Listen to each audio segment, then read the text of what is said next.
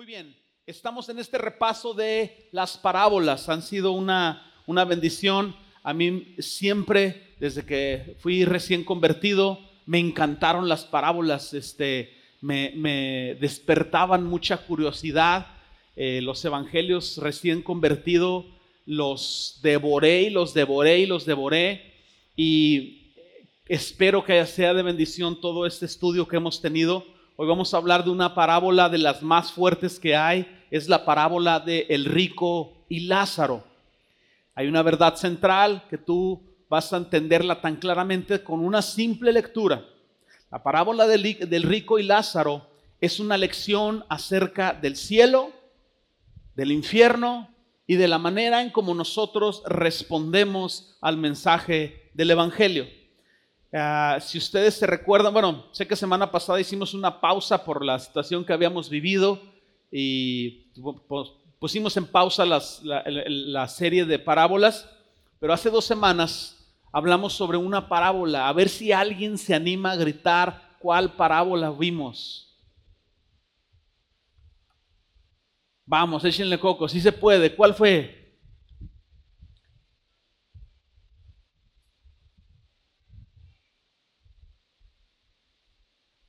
Más fuerte. El siervo fiel. El chapulín colorado. El mayordomo infiel. Sí se acordaban, pero les da pena decirlo, ¿verdad que sí? Digan que sí. Digan que sí, por favor. Ok, entonces, vimos la parábola del mayordomo infiel. Esta parábola que vimos hace 15 días es básicamente lo que acabamos de estudiar nos habla sobre cómo aprovechar nuestra vida y sobre todo nuestros recursos para lo eterno. Es un desafío de aprovechar nuestra vida, de invertir nuestros recursos en lo eterno. Y cuando Jesús contó esta parábola, la contó porque precisamente este grupo de fariseos le andaba dando hilata a Jesús. Y contó Jesús esta parábola y no lo tomaron muy bien. Abre tu Biblia en el Evangelio de Lucas capítulo 16. Observa lo que sucedió inmediatamente después de que Jesús terminó de contar la parábola del mayordomo infiel. Ahí en 16:14 del Evangelio de Lucas dice la escritura, y oían también todas estas cosas los fariseos que eran avaros y se burlaban de él. O sea, Jesús contó una parábola para los avaros. Y los avaros estaban burlándose de Jesús. ¿Por qué razón? Porque lo que querían era distraer, ¿verdad? El tema. Es como cuando una persona insegura se empieza a burlar de las demás personas. Empieza a ser controlador y, y agresivo con las demás personas porque se siente inseguro. Es natural que las personas que hacen bullying en la escuela es porque hay un terrible problema de inseguridad en, dentro de sus corazones. Los fariseos están haciendo exactamente lo mismo aquí. Entonces lo que Jesús hace es que como no están captando el mensaje, se están burlando de él, estas burlas estaban llevando a que las personas alrededor, que estaban, como decimos ahora sí que entre azul y buenas noches, estaban como que empezando a dudar. Entonces Jesús levanta el tono para dejar en claro cómo estaban las situaciones y que estas personas que estaban en medio, entre los fariseos y Jesús, estas personas que estaban entre si creían o no, pudieran ser llevadas al arrepentimiento. Entonces Jesús cuenta una segunda parábola, la parábola del rico y Lázaro. Este grupo de fariseos, que es básicamente el, detonador de que Jesús predicara en parábolas, creían que porque eran muy justos y obedecían toda una serie de reglas religiosas, más otras más que se inventaban, tenían segura la entrada al cielo. Pero hace unos domingos mencionamos que Jesús dijo que si nuestra justicia no era mayor que la de los fariseos, no entraríamos en el cielo. Eso significa que la justicia, todos los actos religiosos que ellos hacían, no era suficiente para que entraran al cielo. Para que nosotros podamos ir al cielo necesitamos adquirir una justicia que viene únicamente del cielo, una justicia que no es de esta tierra.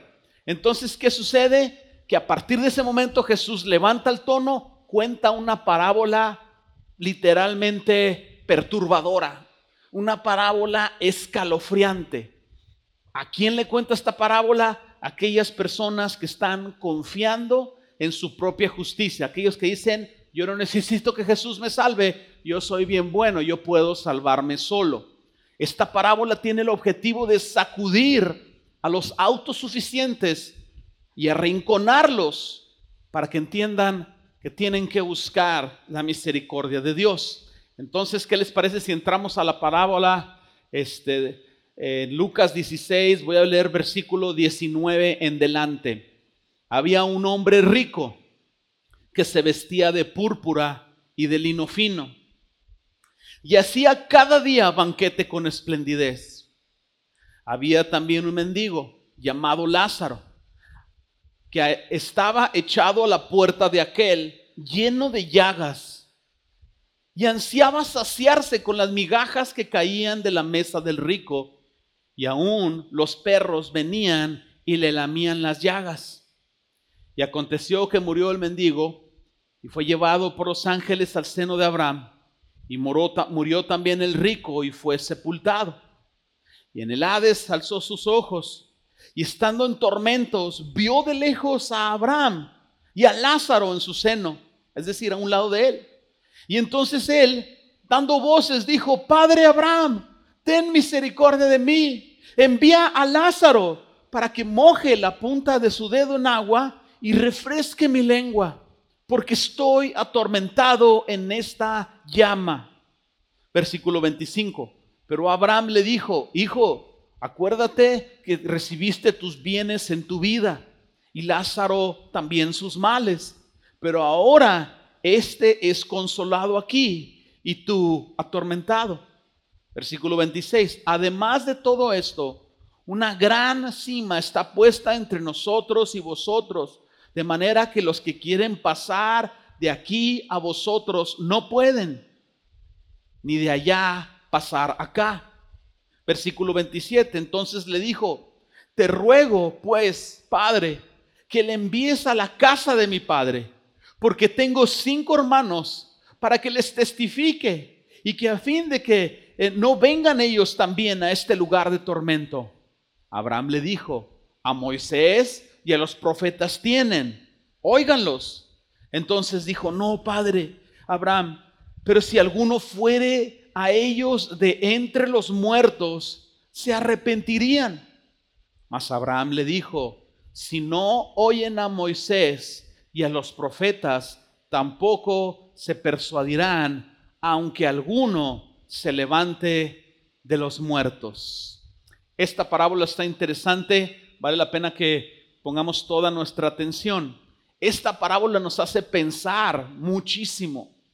Habla de un lugar de eterna consecuencia, un lugar de eterna recompensa.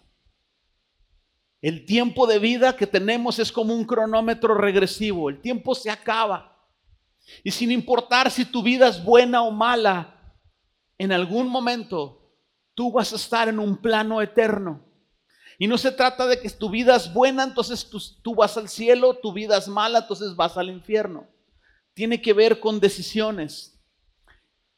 Nos hace pensar que la dicha o la desdicha que nosotros vivimos en esta tierra no son para siempre. Sentimos que son para siempre, pero no son para siempre. Esta es una parábola inquietante dirigida a los corazones duros corazones que tienen la intención de rechazar el Evangelio, una parábola dirigida a las personas que necesitan ser sacudidas para que se arrepientan. Como cuando una persona está entrando, en shock y le dan una cachetada como para que regrese. ¿Alguien le ha tocado que le hagan eso? ¿No? ¿Alguien lo ha hecho? Se siente bien sabroso. No, no es cierto. Es como una cachetada para hacer volver a las personas en sí. Vamos a entrar más de lleno a la parábola. Vámonos al inciso A. Lo menciono en incisos para que me puedan seguir aquí las eh, personas de la computadora. Un hombre en el tormento eterno. Jesús obviamente no contó esta parábola para divertir o inspirar a sus oyentes. Jesús contó esta parábola para producir o provocar preocupación en sus oyentes. Jesús contó esta parábola ¿verdad? Como cuando se suelta una granada y es cuestión de tiempo para que detone, explote. La verdad que Jesús aventó en forma de granada iba a explotar en los corazones de las personas. La intención de Jesús era que la verdad fuera una cuña que entrara en los corazones de las personas y efectivamente los incomodara. En México tenemos un dicho, bueno, tenemos muchos dichos, pero hay uno que se aplica muy bien ahorita. La verdad no peca, pero incomoda. La verdad tiene una naturaleza por sí misma, confrontacional. El ADN de la verdad es confrontación. Cuando nosotros vamos al espejo, quizás nos vemos en sobrepeso, no nos gusta lo que el espejo nos dice, pero el espejo está diciendo la verdad. Cuando nosotros vamos y vemos nuestra cuenta bancaria o, o la deuda que tenemos ahí en la tarjeta de crédito, no nos gusta el estado de cuenta. Pero el estado de cuenta nos dice la verdad. Entonces, la verdad puede ser a veces una papa caliente con la cual no queremos tratar, pero es que esta es la esencia de la verdad. Confronta naturalmente. La verdad del infierno inquieta muchos corazones. Inquieta específicamente aquellas personas que quieren que el mensaje del Evangelio sea más livianito para que más personas vengan y más se llene la iglesia. O aquellas personas que tienen esta idea hereje y antidoctrinal del Evangelio de la inclusión en el cual no hay arrepentimiento. No hay tal cosa en la enseñanza de Jesús. La enseñanza de Jesús desde antes que empezar a contar parábolas es arrepentidos porque el reino de los cielos se ha acercado. Entonces Jesús vino a presentar la verdad y en esta ocasión no es una forma suave, es una forma difícil. Si tú y yo queremos entender el Evangelio, tenemos que entender la posibilidad del castigo eterno, la posibilidad del el infierno. La pregunta interesante que nos tiene antes de profundizar más en la parábola es, ¿por qué como personas o como pueblo de Dios, como iglesia, por qué tratamos de evadir el infierno cuando Jesús fue la persona que más predicó sobre el infierno? Cuando tú estudias los evangelios, tú te das cuenta que Jesús habló más del infierno que ninguna otra persona en el Nuevo Testamento. Miren, les voy a dar eh, un abanico de versículos aquí, solamente son unas menciones esporádicas. En pantalla, Mateo 5:22, Jesús dijo, y cualquiera que le diga necio a su hermano será culpable ante el concilio, y cualquiera que le diga fatuo quedará expuesto al infierno de fuego en el Mateo 25, 29, Jesús hablando. Por tanto, si tu ojo derecho te es ocasión de caer, sácalo y échalo de ti, pues mejor te es que se pierda uno de tus miembros, que no que todo tu cuerpo sea echado al infierno. En Mateo 23, 33, Jesús dice, serpientes, generación de víboras, ¿cómo escaparéis de la condenación del infierno? Mateo 25, 46, e irán estos al castigo eterno y los justos a la vida eterna. Puse nada más unos versículos como esta pequeña muestra que te dan ahí en Sams. Verá que, verá que les gusta ir a agarrar ahí poquita granola de afrí, ¿ok? Y luego se dan como cinco vueltas por el mismo pasillo casualmente. Está bien, se vale. Pero solamente es una muestra. Me faltaría tiempo para leer Mateo 5, 30, 10, 28, 18, 9, 23, 15, Marcos 9, 43, Marcos 9, 45, Marcos 9, 47, Lucas 12, 15, Mateo 18, 12, 13, 42, el 22, 13, 24, 51, 25, 30. Uh, agarra una concordancia y busca todas las veces que habla la Biblia sobre castigo eterno, infierno, condenación, y llega hasta el Apocalipsis 21.8. Pero los cobardes e incrédulos y abominables y homicidas y fornicarios y hechiceros, los idólatras, los mentirosos, tendrán su parte en el lago que arde con fuego y azufre, que es la muerte segunda. Uh. El día de hoy el mensaje está medio tenebroso. ¿Cómo podemos nosotros al proclamar el Evangelio omitir el, infierno? No podemos. Les voy a decir lo que podemos hacer. Debemos de incluir el infierno en nuestra predicación al exponer el Evangelio. Lo que no debemos de hacer es solamente exponer el infierno sin exponer la esperanza de salvación que hay en Jesús. ¿Ok? Si tú solo expones el infierno, no hay mucha diferencia entre los fariseos y tú. Pero si tú expones el infierno y al, junto con esto tú les das la esperanza de salvación, tú estás proclamando un evangelio al estilo el Señor Jesucristo. Presenta la verdad, la verdad incomoda, pero la verdad los lleva a decir, necesito la misericordia de Dios. Entonces la parábola del rico y Lázaro es probablemente la descripción más clara, aún de todos estos versículos que yo leí, cité, y el Apocalipsis, esta parábola es la descripción más clara que encontramos en la Biblia de cómo es el cielo, cómo es la dinámica del infierno y es la advertencia más clara que nosotros vamos a encontrar en la escritura.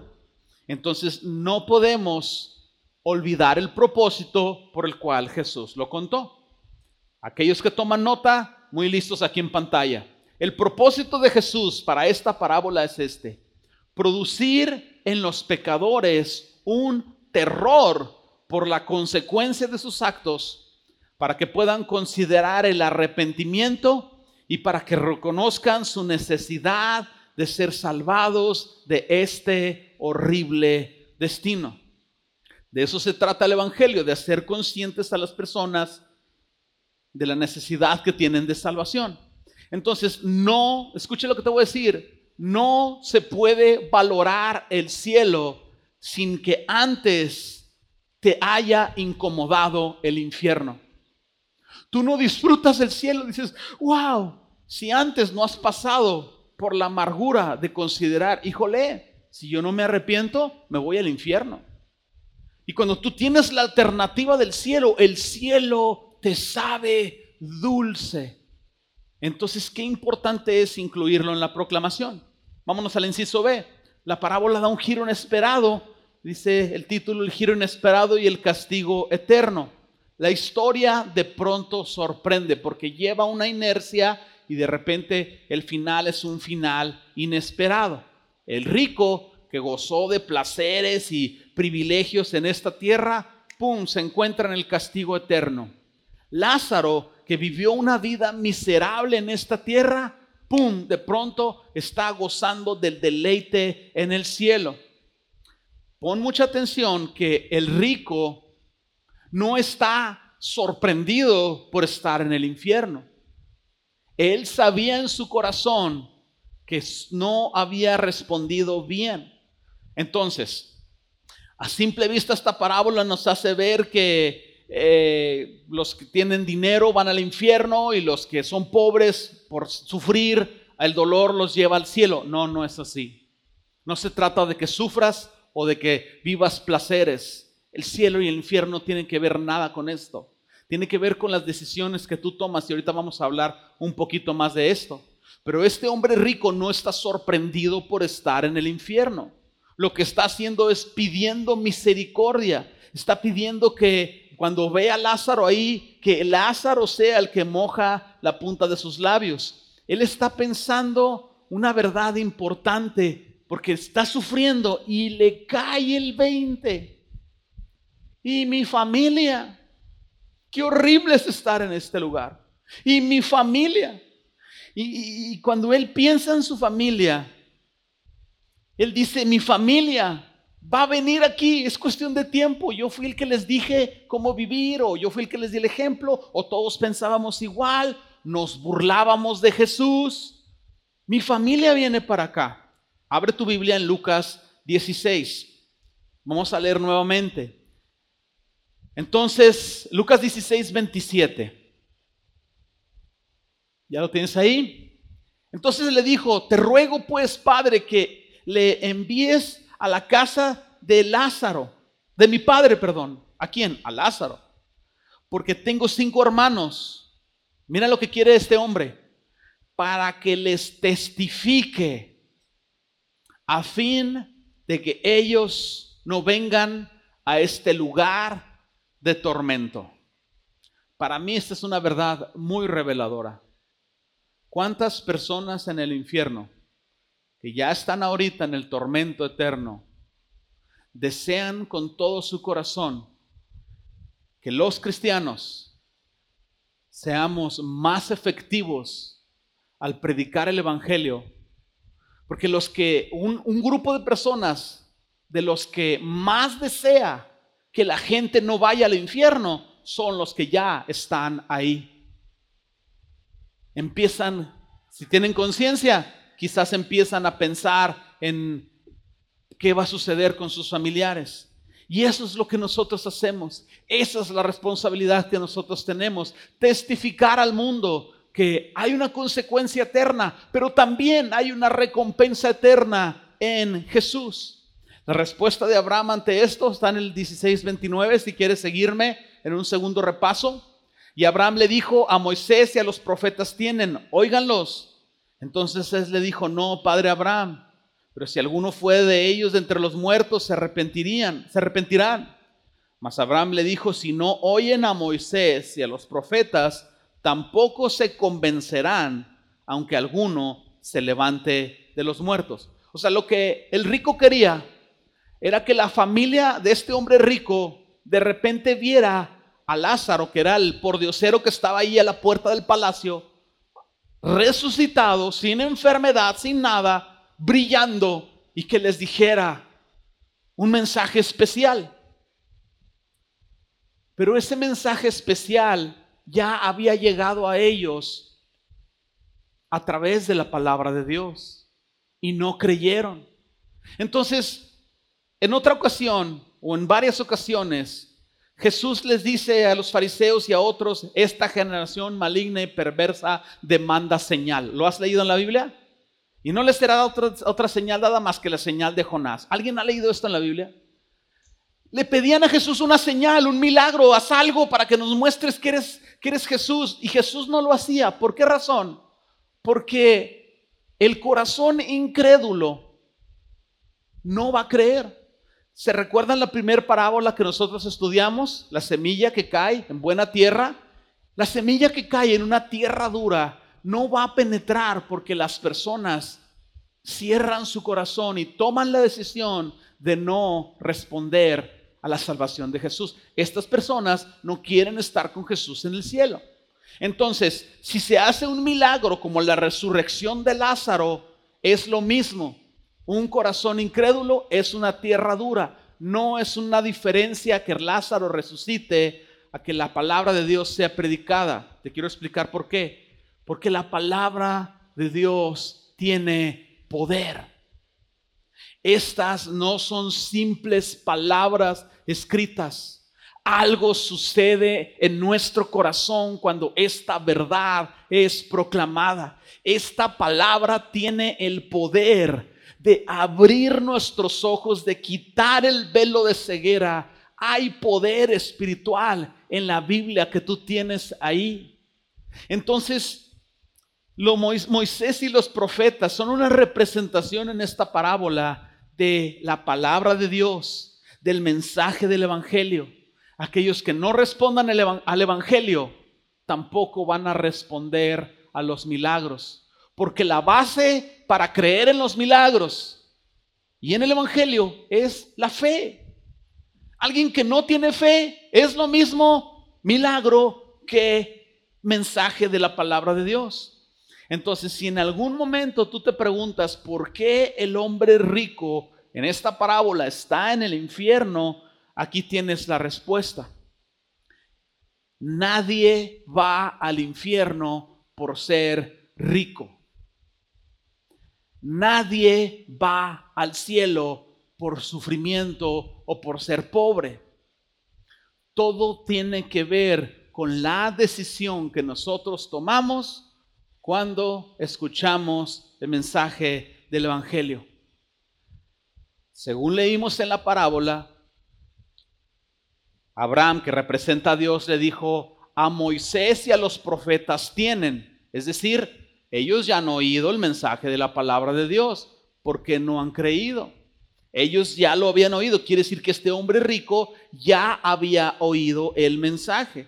Entonces, no hay un mejor método, no hay un mejor mensajero, no hay un mejor eh, ministerio. Simple y sencillamente lo único que puede llevarnos a la salvación es las palabras escritas en este libro. Nada puede sustituir el poder que hay en el mensaje del Evangelio.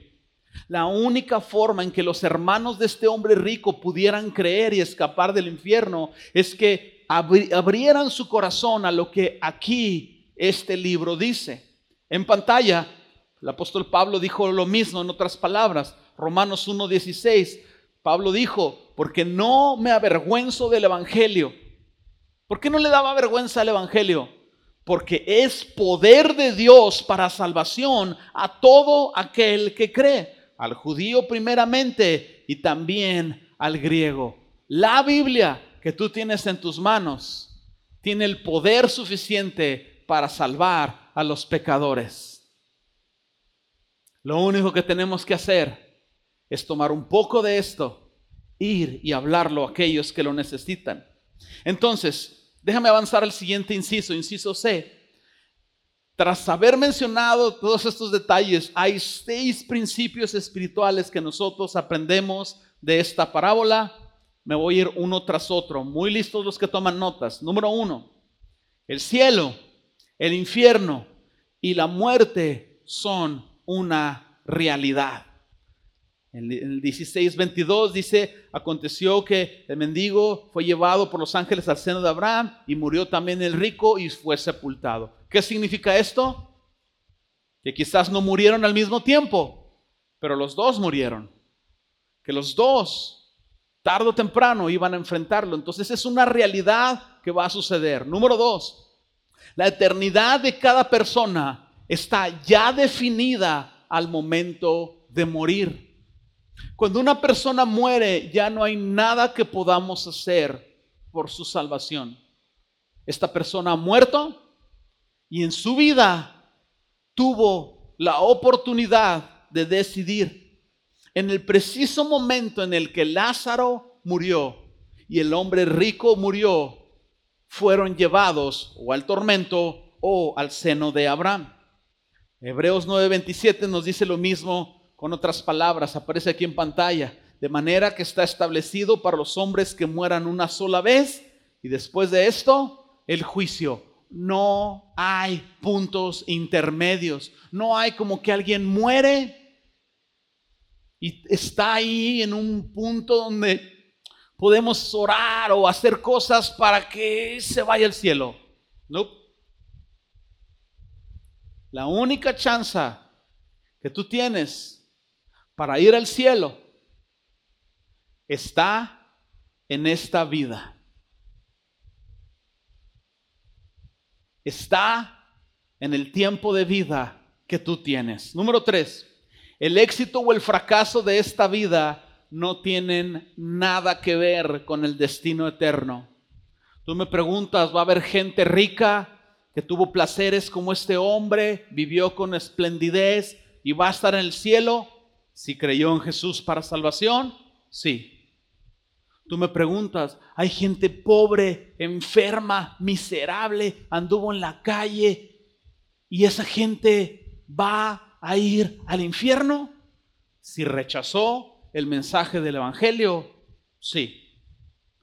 El, el éxito o el fracaso de esta vida no tiene nada que ver con nuestro destino eterno. Número cuatro, aprendemos que de nada sirve tenerlo todo en esta vida si al final nos perdemos eternamente.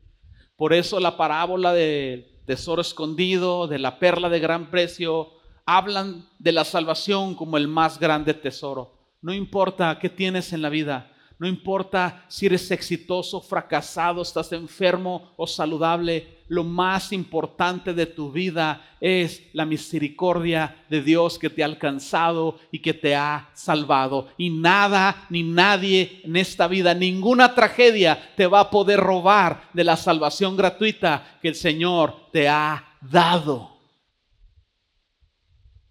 Ah, no dijeron amén otra vez, como son gachos de verdad. Lo voy a repetir, me voy a regresar y les voy a dar la chance. No se crean, no hay chance, estamos hablando de un mensaje fuerte. Nada te puede robar de la salvación. Disfruta entonces la vida, soporta las tribulaciones, pon tu vista sobre lo eterno. Número 5. El rico es una representación de los fariseos. En la parábola, el rico es un personaje con el cual Jesús, Jesús lo está contando para que los fariseos se identifiquen. Porque si tú ves la dinámica del hombre rico, era un hombre autosuficiente. Él tenía sus banquetes, él tenía su vida, él no se preocupaba por nada más, él creía que no necesitaba nada. Él creía que iba al cielo por su propia justicia quizás. Qué trampa tan grande es creer que somos muy santos, muy buenos.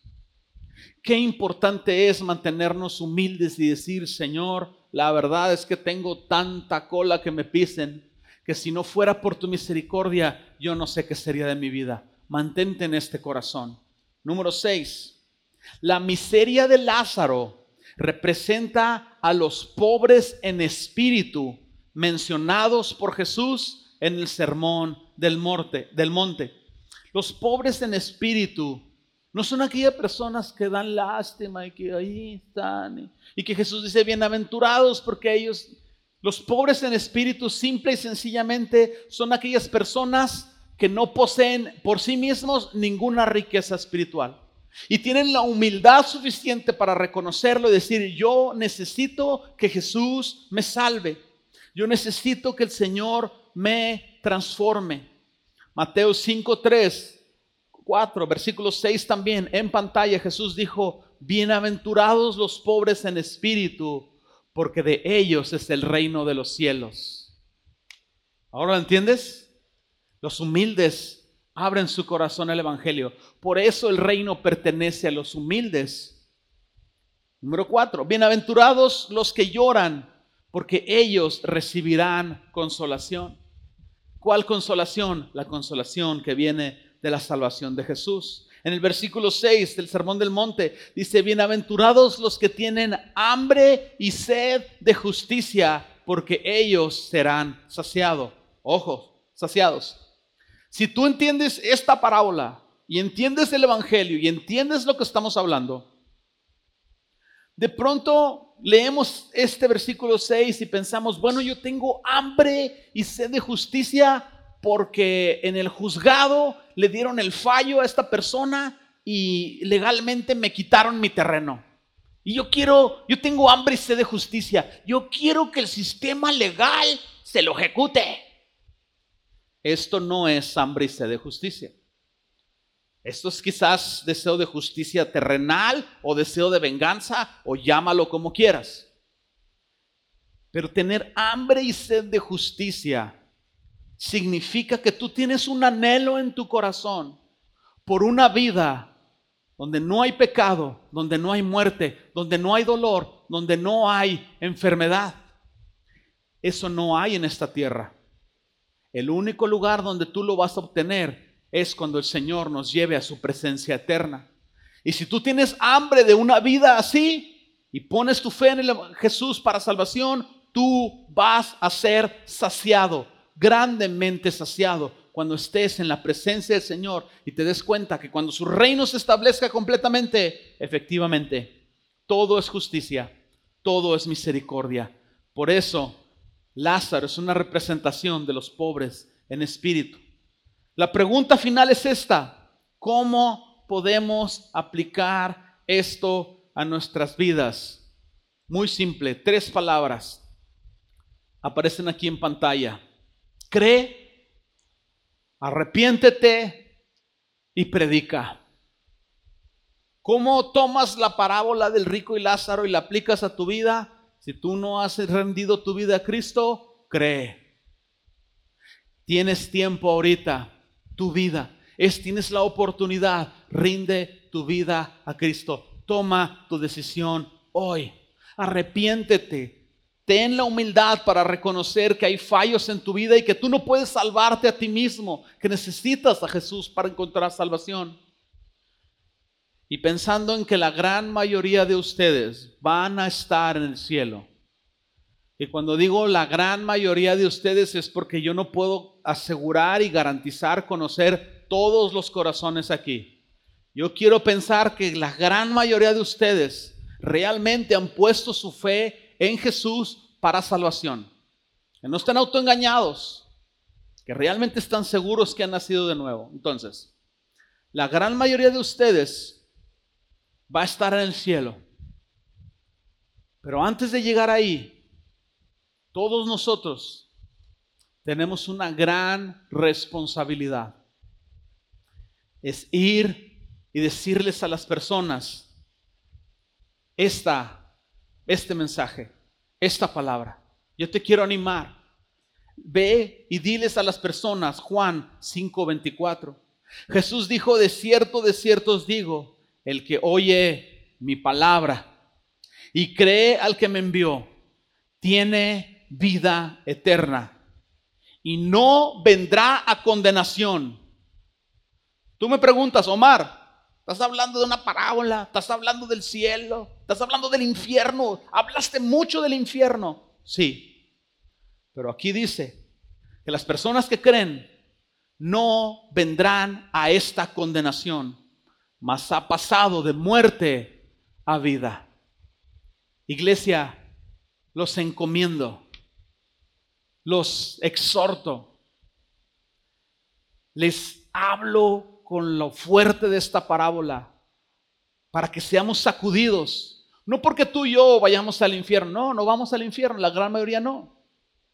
Pero para que tú y yo podamos ser sacudidos de tal manera de que hay personas en el infierno que desearían que a sus familiares se les predicara de Jesús de una manera más efectiva. Yo quiero encarecerlos a que seamos predicadores del Evangelio donde quiera que vayamos, que cumplamos en este año el uno más uno, que alcancemos mínimo una persona para Cristo, que no desperdiciemos ni una oportunidad que tenemos y que en las próximas semanas que vamos a estar involucrándonos evangelismo, en evangelismo, podamos ir con este corazón, que ninguno perezca, sino que todos procedan al arrepentimiento.